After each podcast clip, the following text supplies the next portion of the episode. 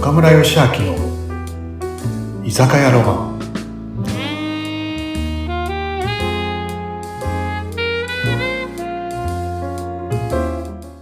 はい皆さんナミさん今日もこんばんは今日もいらっしゃいはい、こんばんは。来ました。2月になりました。よろしくお願いします。はいなんか私、いつもこの入ってくるときめっちゃテンション高いんですけど、 なんだろう。よ寒くくなわかかっんた寒くなかった寒いけど、ほら、嬉しいから、ちょっと声が、ト俺ーンが俺に高めにな俺にる。そう相手そうそうそう、俺に相手。ね。じゃあいつものねはい、お願いします。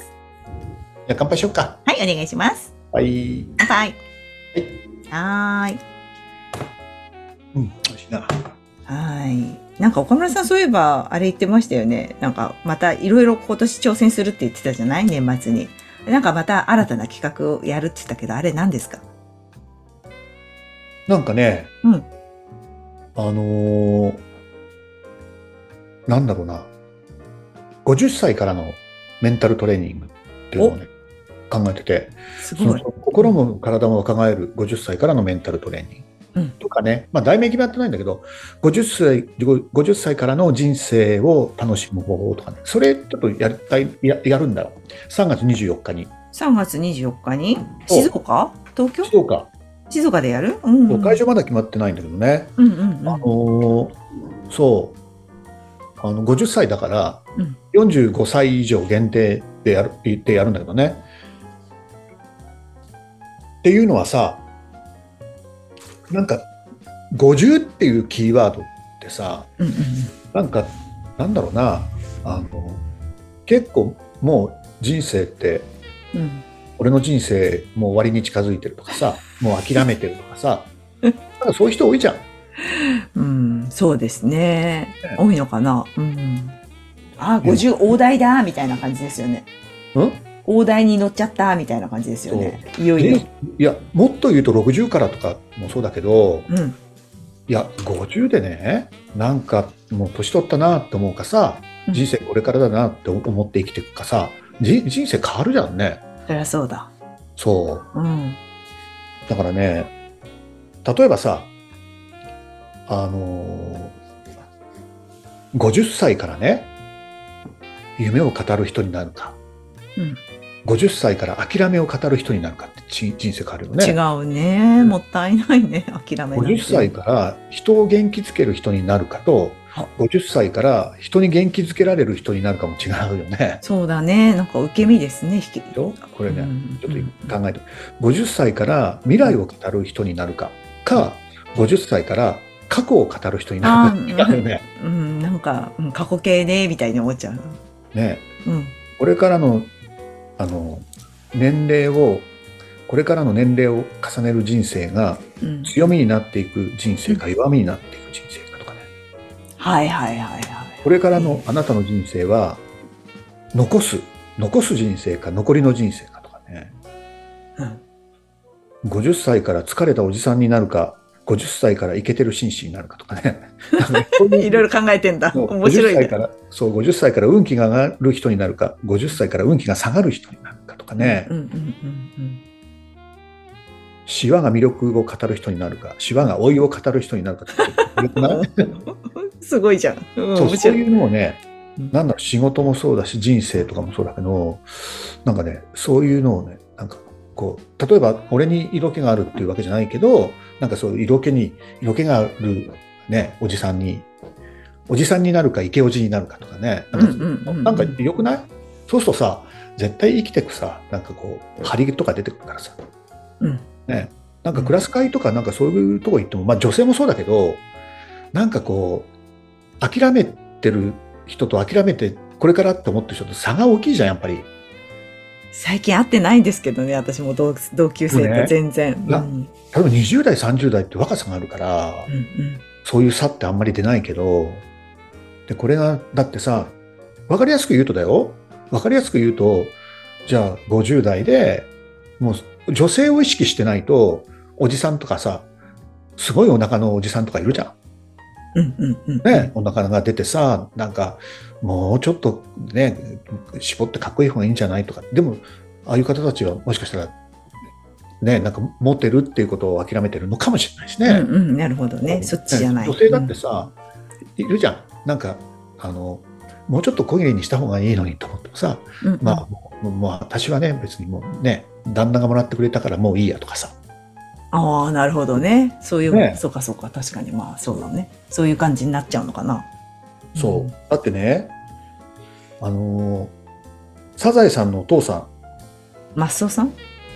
それは、まあ、それは、波それは平さん波平さん。波平さん昔はさな、だって、波平さんってどう見てもおじいちゃんじゃない。そう。でも波平さんっていくつか知ってる設あれっ定。て、なんか若いんでしたっけ意外に。 確か。いくつだと思う本当はねうな、パッと見や、うなみさんのそんな変わんないよ。 50何歳でしたっけそそうなんだ。もう、すごい昔う。はそんな感じだったのかうみな。やさんと変わんないよじゃ失礼だね。だ、もう岡村さん、もうすぐ私の年齢触れるんだから。もうご50過ぎは言っときますよ、だからもう。えでも、そっか、意外に今のあんな、波平さんだと70ぐらいかなと思うけど、実は昔だと50いくつかなのかな。ごそうそう設定はね、54歳なんだよね。そうなんだ、変わんないね、確かにあそんう。まり。船さんが51歳くらいだったらねええ ー、船さんそれもはやっぱ。 船さん、そんな、昔ってああだったんですかねそのサザエさんができた頃って。50歳といえばああいう感じだったのかしら嫌だわ。まあだってまあね寿命そうかももしれないね。そうかもしれないね。昭和の初期とだからだからそういうイメージななんだろうねやっぱ50っていうともうなんだろうなあの濡れ落ち葉ーうんなんかさ隠隠居とかさ隠居なんかなんだもん。そういろんないろんなあれがあるからうんそうだからね分かれ目だ俺50って分かれ目だと思ってんだよこれからの人生うもっとん楽しめるかなんかこう終焉に終わりに近づいてく諦めの人生になるかうんうんね、それはまあ俺60だって70だって一緒だと思ってさじゃあ70だってこれからね俺は楽しむぞっていうふうに生きていくかうんうんもうおじいちゃんだからってお生きていくかってねだって、だってまあすこうん、矢沢永吉さんだってそうそうそう74歳でしょの前話してかっこいいた74歳だよねうんそうなのでね腹筋割れてんだよお尻が上がってんだよぐっと74歳で見えたんだお尻の角度までグリッと上がっいてやすたごいよねすごい引き締めてんだ鍛えてんだだなるほどね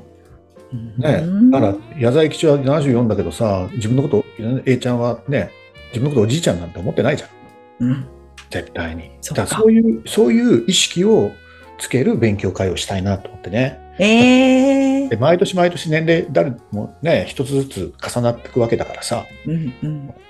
でもそういうこうどういう気持ちで生きていくかっていうねだから50歳からのメンタルトレーニングっていうかねうん心もあの体も若返る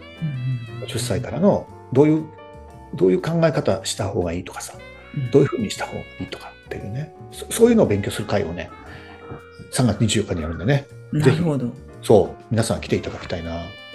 思って岡ね村さんがそれをやろうと思ったのでやっぱ周りにそういうふうに見える人が多いっていうことでしょそういういやーそう本当にねなんでそんな考え方なのとかって思っちゃう。ほら、もともと結構プラス思考、あ、プラス思考が強いっていうか、あそうしたって岡村さん言ってましたけど、この前。嫌だったから弱いからこう学んでやったって言ってましたけど、やっぱり、